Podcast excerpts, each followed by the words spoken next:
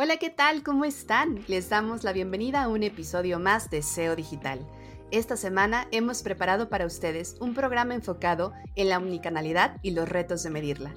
Y es que hemos recibido mensajes de ustedes preguntando mucho por este tema, especialmente aquellas marcas que en los últimos años dieron el paso a desplegar canales de venta digitales y que además tienen canales de venta offline. Y hoy en día quieren poder verlos como un todo y no como algo separado. Por esta razón, hoy hemos invitado a un par de expertos que nos contarán con lujo de detalle cómo podemos hacer una buena implementación de estrategia omnicanal y sobre todo nos hablará de cómo podemos medirla sin morir en el intento. Así que no se desconecten y quédense con nosotros porque ahora sí, comenzamos. SEO Digital. Tecnología, negocios, marketing online, expertos y mucho, mucho más un espacio pensado para ayudar a dueños, directores y gerentes de marca a tomar mejores decisiones. Conduce Luis Vadillo, Cristina Pineda y Andrés Costes. Patrocinado por MSK, expertos digitales. En 2007 se lanzó en Seattle, Washington, Amazon Fresh, un servicio online de entrega y recogida de compras de alimentos. Después se expandió a otras ciudades de los Estados Unidos en 2013 y para 2016 llevó a que Amazon comprara Whole Foods por 14 mil millones de dólares. En aquel entonces, únicamente los miembros de Prime que pagaban una tarifa mensual adicional tenían acceso al servicio de entrega de alimentos. Fue en octubre de 2019 cuando la compañía desplegó el servicio de Amazon Fresh para los miembros invitados de su programa Prime, ya sin la necesidad de pagar una tarifa adicional. En marzo de 2021, Amazon representaba más del 40% de todas las ventas minoristas online en Estados Unidos, alrededor de 8 veces por encima de su mayor competidor, Walmart. Las principales, los principales diferenciadores de Amazon Fresh para ese momento eran entrega gratuita, rápida y programada, la oferta de productos y la integración con Alexa. Amazon comenzó a invertir fuertemente en llevar su servicio enfocado en productos frescos al siguiente nivel y en agosto de 2020 lanzó su propio supermercado físico en los Estados Unidos y como era de esperar, denominado Amazon Fresh. A partir de julio de 2021, varias sucursales ya estaban abiertas y funcionando incluso en otros países como Reino Unido. Algunos puntos a destacar que el supermercado Amazon Fresh ofrecen son compra en la tienda física y online sin fricciones, tener todo tipo de comestibles, incluyendo más marcas propias de Amazon y Whole Foods, el Dash Cart de Amazon, que es un carrito de compras que, según Amazon, hace que la compra rápida sea aún más rápida al saltarse la fila de la caja. El cliente solo debe de colocar sus productos en el carrito y salir por un carril llamado Dash Cart Lane para completar automáticamente la compra y el pago. Y otro de los puntos es Alexa disponible en toda la tienda, donde el cliente, que ya sabe cómo funciona este dispositivo, puede utilizarla para encontrar lo que necesite en el supermercado. Cuando se comunicó la apertura de las tiendas físicas de Amazon Fresh, la compañía describió su tienda como un nuevo supermercado diseñado específicamente para ofrecer una experiencia de compra de alimentos sin fricciones, independientemente de si los clientes compraban en la tienda física o por internet. Y a propósito de esas compras sin fricciones y de esa conexión entre el mundo offline y el mundo online que cada día coincidirán conmigo, es una delgada línea que se desdibuja eh, en su máximo esplendor. El día de hoy estamos muy contentos de contar con un, este es nuestro primer invitado que además también tiene un podcast. Eh, con, eh, con, este, ¿cómo iba a decir? Cross-linking, pero eso es en redes sociales. estoy muy contento de presentarles el día de hoy a Francisco Álvarez y a Anabel Trejo. Ellos son fundadores de Getin, que es una plataforma de retail analytics líder en México y Latinoamérica para el conteo de afluencia de personas en el retail. Y también son ellos eh, podcasters, tienen el podcast Amazing Retail, que también está disponible en todas las plataformas, donde hablan sobre estos temas que tienen que ver con omnicanalidad, con retail, con todos los indicadores, estadísticas, con todas las cosas que tienen que ver con el mundo offline. Eh, muchísimas gracias, Francisco Anabel, gracias por haber eh, aceptado participar. Qué gusto tenerlos por acá. Pues muchas gracias a ustedes por la invitación, de verdad es, un honor estar aquí eh, pues, platicando de la omnicanalidad y todo lo que estamos viendo, sobre todo a raíz de, pues, del COVID, ¿no? Que, que, aumentó este tema, está en boca de todos, literal, ¿no? Actualmente. Muchísimas gracias por la invitación. También qué gusto poder hablar de este tema que creo que es súper relevante. Creo que hay que quitar ciertos mitos que hay en el retail y creo que es muy válido este tema. Y creo que es el, la excusa perfecta porque ustedes son expertos en la parte de medir la afluencia de personas, de lo que sucede en el retail, en la tienda física, en los centros comerciales, en, en, las ubicaciones y cómo podemos llevar esa conexión, que aquí hablamos mucho más de temas de marketing digital. Y recuerdo un episodio, eh, lo han dicho más de un episodio, la verdad es una vuelta a su podcast, está muy bueno. Pero recuerdo un episodio que por ahí uno de sus invitados, si no mal recuerdo, Andrew Devlin, decía que ya estaba un poco harto de la palabra omnicanalidad y que además no es algo, híjole, creo que tiene 12, 15 años, ¿no? y pareciera que ahorita vamos llegando quizá ya tarde a, eh, decimos, la pandemia y al menos en la TAM, que es donde tenemos nuestra, nuestra audiencia, pareciera que llegamos tarde a la omnicanalidad, pero a mí me gustaría partir de una pregunta que sé que ya la dijeron en algún momento, pero nuestra audiencia no ha escuchado. A veces confundimos la omnicanalidad con la venta en línea y olvídense de, de algunos otros conceptos más sofisticados. Me gustaría escuchar desde su perspectiva, ¿cuál es la diferencia entre omnicanal? ¿Qué es omnicanalidad y cuál es la diferencia con la venta en línea? ¿O qué es, cuál es, cuál es, qué es el multichannel también? Pues sí, sí, justo retomando un poquito lo que, lo que decía Andrew en, el, cuando lo invitamos al podcast, él nos decía que lleva años dando esa clase en particular, además él es, él es profesor, y nos decía, llevo años hablando de esto y apenas se puso o apenas se le dio la importancia en realidad. O sea, creo que es por ahí. O sea, ha existido, pero no lo veían las marcas tan importante y trascendente. ¿No? Y ahora sí, para contestar tu pregunta, ¿por qué cobra relevancia? Pues primero hay que saber qué es, ¿no?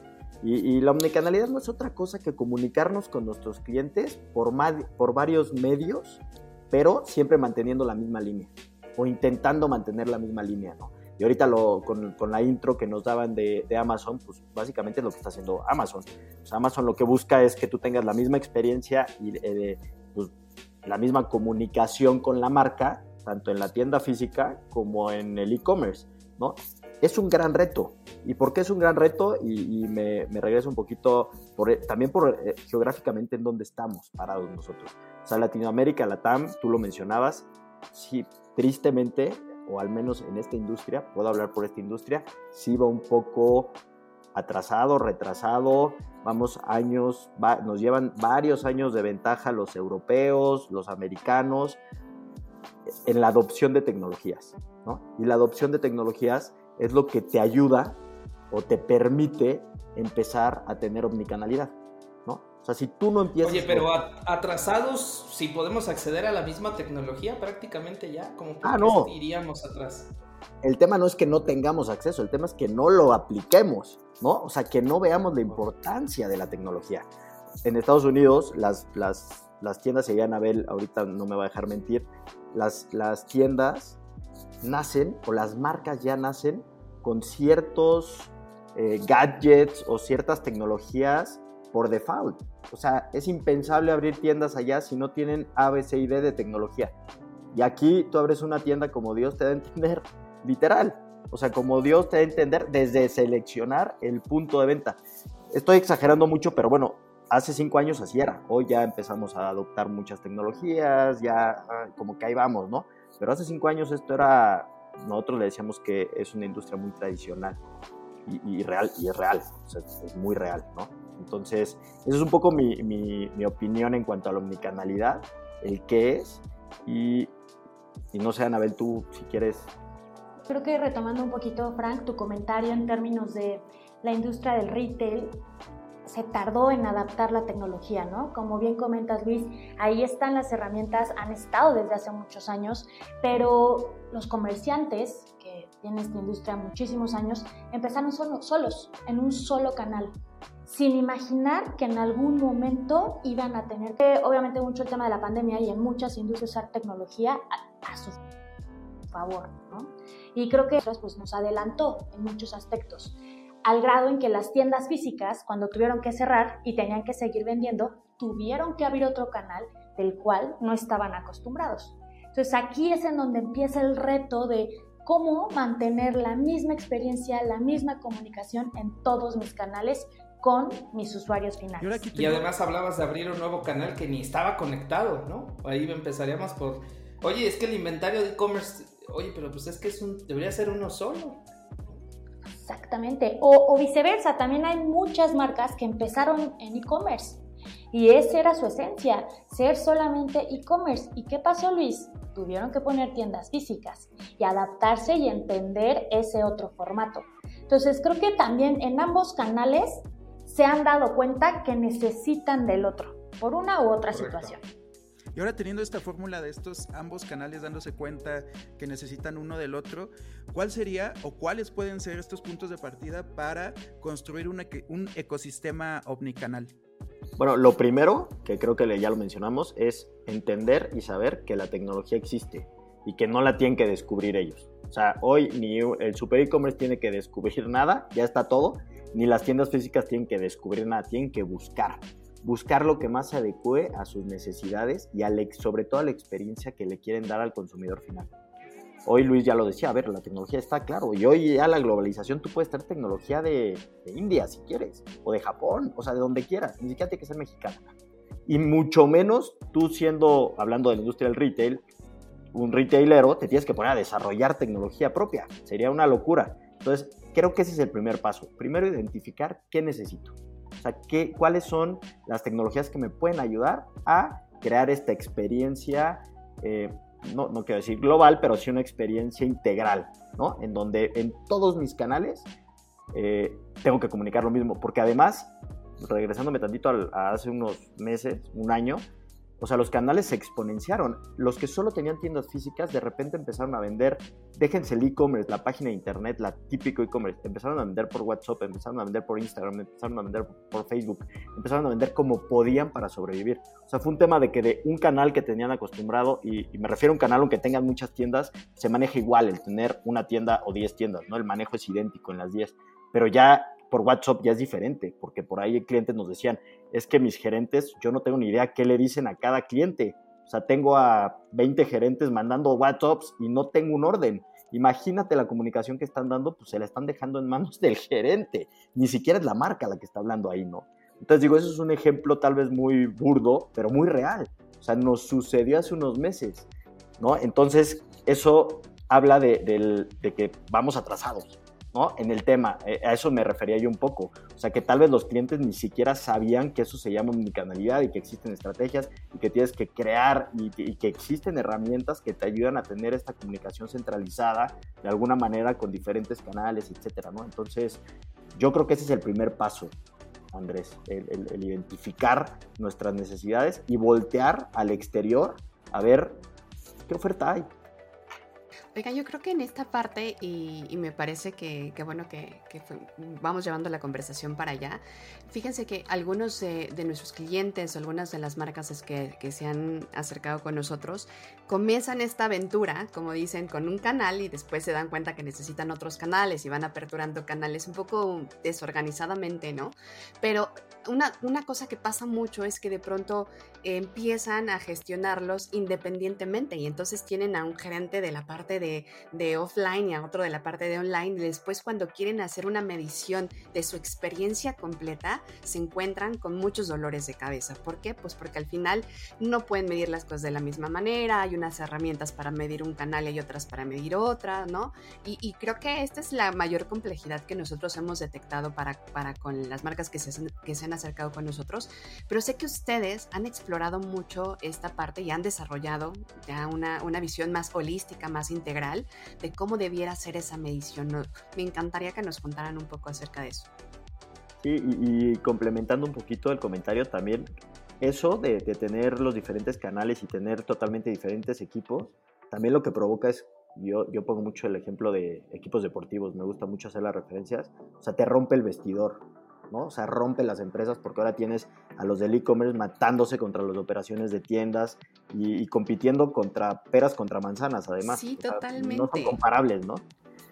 Entonces, eh, eso creo que es el principal riesgo de, verlo tan separado, ¿no? O sea, verlos polos opuestos, primer error, porque además estás partiendo un poco la empresa y no necesariamente vendes lo mismo. O sea, si vendes Luego se ponen el pie, ¿no? Porque se quieren quedar con la venta en un lado y en el otro. Por las comisiones, por, como tal. Obviamente es injusto porque el e-commerce no tiene fronteras, también es una realidad. Si tú tienes entregas a, toda la República, pues esa tienda le puede quitar venta a todas tus tiendas, ¿no? O quitar venta entrecomillado, pero no es comparable al final de cuentas ni por comisiones, o sea, lo tienes que manejar. Tiene que ser una herramienta el e-commerce, una tienda más que ayude a las demás a hacer una experiencia increíble, ¿no? O sea, que tú, un ejemplo de algo que pueden hacer las tiendas es, eh, o que ya hacen, es empiezan la venta en línea y el típico, el pick-up on the store, ¿no? O sea, que vas a recoger a la tienda, tiene un porqué, o sea, no, no es nada más ahorrarte la logística, que en, parte si te la ahorras, el, el, entrega, pero puedes adicionar en la tienda.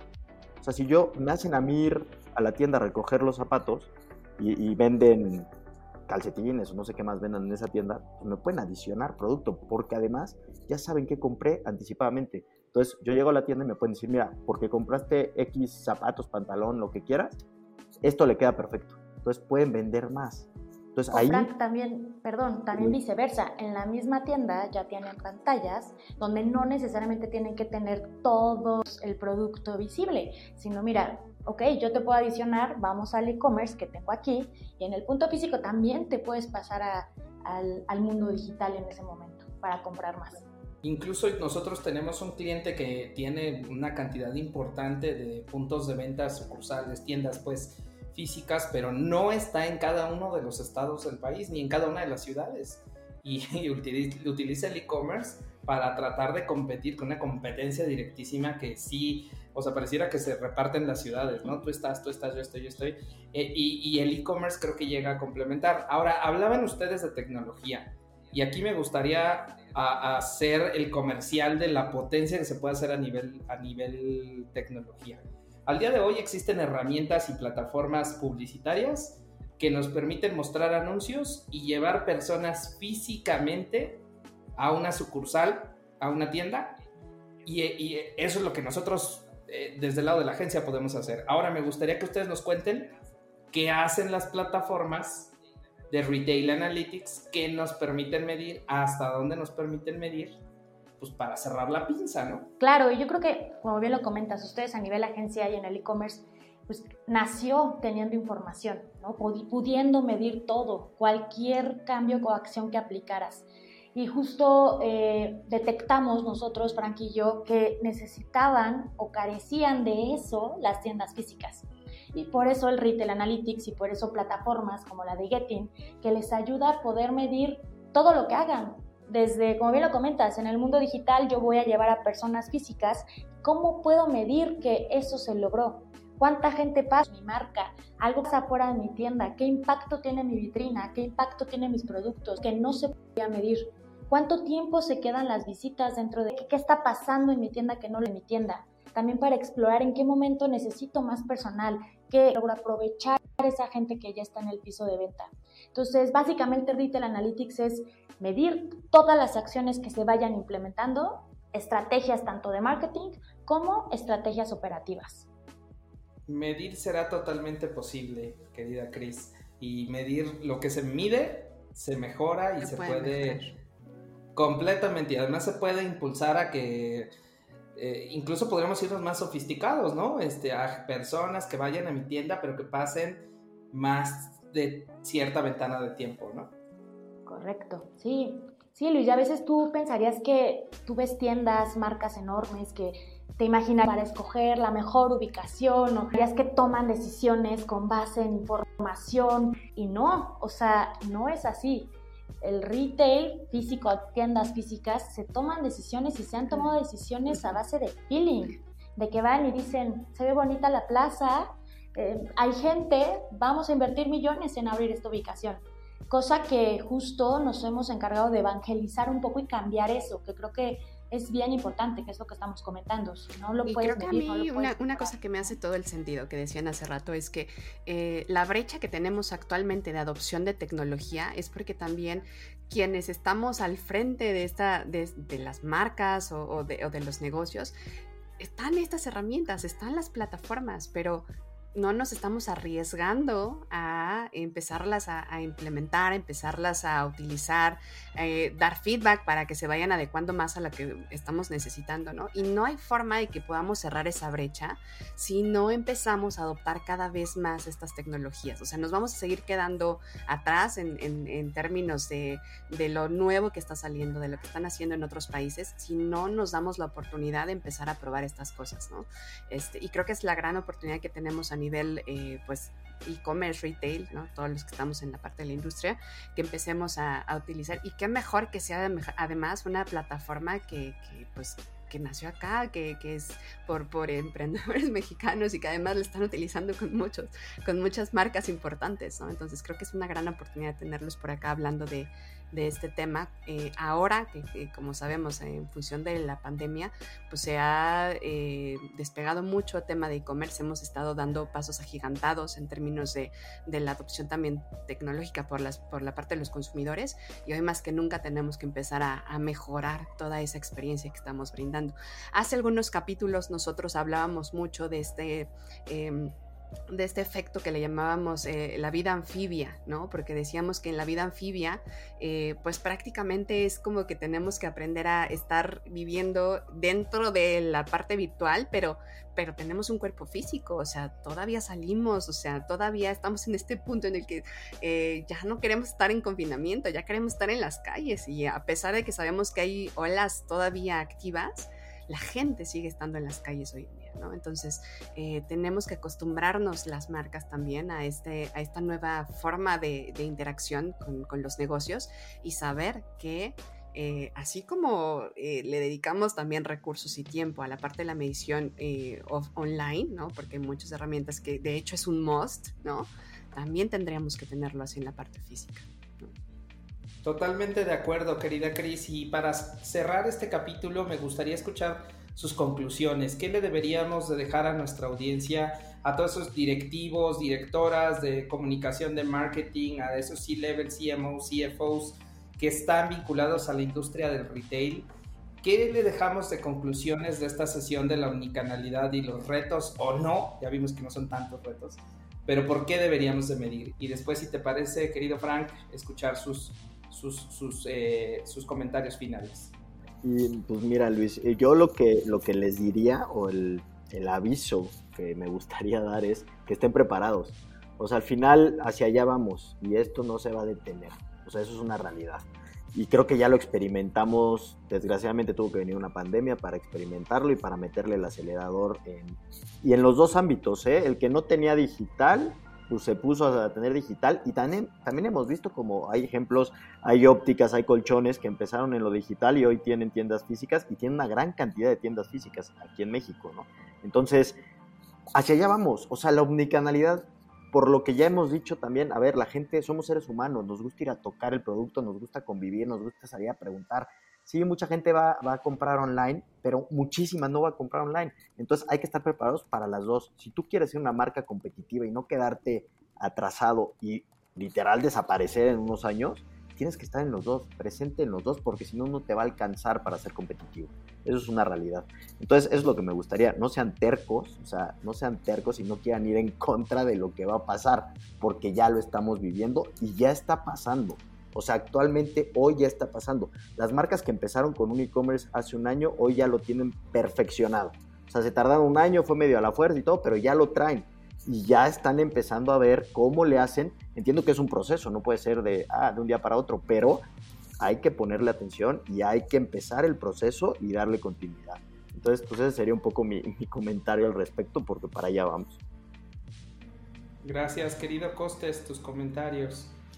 Yo comenzaría, serían tres cosas. Comenzaría por rescatar ese gran punto de no necesitamos inventar, no necesitamos inventar otro Alexa, no necesitamos inventar la tecnología para poderla utilizar. Con saber qué podemos hacer con esta herramienta, porque toda tecnología es una herramienta, por más sencilla que sea como un WhatsApp o más desarrollada como una inteligencia artificial, toda tecnología es una herramienta y lo importante es en qué puede servir a mi modelo de negocio, en qué puede servir a satisfacer más a mi cliente, en qué puede servir a lo que estoy haciendo. El segundo punto es, eh, igual comentaban que el e-commerce debe de ayudar a la experiencia, no entorpecer, ¿Cuántas veces las personas, el cliente allá afuera, se ha encontrado con, llega a, la tienda física y en la tienda física le dices, uy, no, es que hubiera comprado aquí. No, no, no, es que eso es otra cosa. El, romper, si, queremos hacer una experiencia omnicanal, debemos de funcionar omnicanal, debemos de romper los silos de trabajo y, como dicen, em, es muy común que en ventas sea por, este, por comisión sea, sea la ganancia por comisión. Entonces, hay territorios para innovar. Yo veo que hay bastantes territorios para innovar. Y el tercer punto es, eh, si ustedes ya, ya, quienes nos están escuchando, ya tienen eh, identificados cuáles son los retos que necesitan resolver, eh, acérquense, acérquense a Ketin, acérquense a MSK, acérquense para resolver en conjunto esas, esas dudas o esos problemas que tienen. Toda innovación requiere colaboración. ¿no? No es que estemos solos en este mundo. Entonces, confíen, acérquense, llámenos. Buen comercial, querida Cris. ese, es, otro canal, ¿no? Este, a, a, mí creo que una de las cosas que me gustó muchísimo de este episodio es la simplicidad con la que hablaron de un tema que para muchos es algo complejísimo, ¿no? Y creo que el, el dejarlo en términos tan simples y decir, a ver, se trata de tener la misma experiencia en todos los canales que tú elijas, ¿no? Sea uno, dos, tres, cuatro, no, pero que sea la misma experiencia. Entonces yo creo que ya hay que dejar eh, me, estoy recordando al, profesor, ¿no? Que, habían entrevistado, ¿no? Que, que, dé su clase tras clase y repita lo mismo, ¿no? O sea, ya también hay que tratar nosotros de verlo lo más natural posible, porque ya es, es un hecho de, del día a día, ¿no?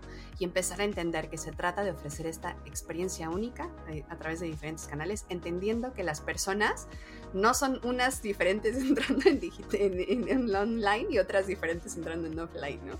Este, pues al final lo que buscan es algo y nosotros tenemos que facilitarles ese algo. También me quiero... No, no se vale robarme mis comentarios, ¿eh? No se vale robarme mis comentarios. Ah, pues mira, ya, te, estoy leyendo en la mente. sí. Eh, la otra cosa que también creo que, que me, me, parece sumamente relevante para todo la TAM es que, em, y, aquí quiero citar un poco a, Eddie Bridge, que hace unos episodios lo teníamos por acá, pero que, que nos decía que gran parte del éxito que, que, ha tenido con las marcas que ha gestionado es el riesgo que ha tomado a, a, pues probar cosas nuevas, ¿no? A, cosas que a lo mejor no necesariamente son las que están acostumbrados y que dan los resultados, sino pues a probar y arriesgarse y decir, a ver, pues hay una cosa controlada que puedo tomar, ¿no? Y que puedo empezar a experimentar y pues ya, ya sabré cómo irla llevando cada vez más lejos, ¿no? Entonces yo les diría a todos los que nos están escuchando que tienen eh, intención de empezar a, probar, pues que se arriesguen, ¿no? o sea, que prueben y conforme vayan eh, ahora sí que encontrando lo adecuado hacia ellos, pues también van a poderlo llevar más lejos. Y finalmente, creo que también eh, me, me, quedaría con el tema de saber qué necesito. No necesariamente hay que abrir. Cada vez que salga un canal, lo voy a abrir porque ya es la tendencia de que lo abramos, ¿no? Sino eh, saber quiénes son las personas a las que les queremos llegar, o sea, cuáles son las personas clave, qué hábitos tiene, y probablemente no, necesiten más de dos canales, ¿no? Y, nosotros ya les queremos abrir y que compren por todos lados, pero a lo mejor, este, no sé, las personas ni usan WhatsApp, ¿no? O sea, es, es un ejemplo, pero, pero saber qué necesitamos realmente para poder tener los canales adecuados y no solamente por tendencia. Y me quedo con eso.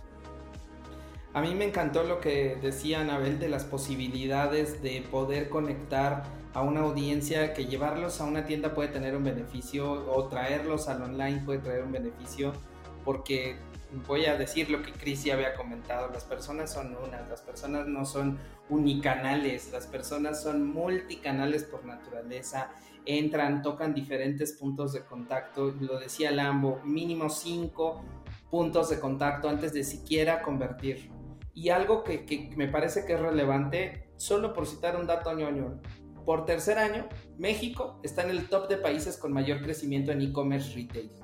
Entonces, esto no es algo que va a venir, no es algo que lo vamos a ver en los próximos cinco años, algo que tu competencia ya está pensando cómo hacerlo mejor si tú no lo estás haciendo. Entonces es momento de actuar, es momento de buscar tecnología, de buscar aliados, de buscar equipo, de desarrollar competencias que a lo mejor no tenemos en este momento, pero es relativamente sencillo.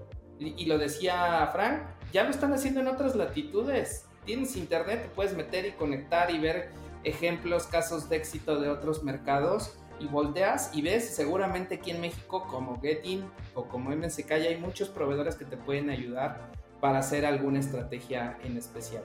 Eh, creo que con esto dejamos aquí el, podcast, pero no sin antes me gustaría, eh, Anabel, Francisco, que nos dijeran dónde los podemos escuchar, cómo se llama su podcast, eh, dónde los podemos seguir, si quieren saber un poco más.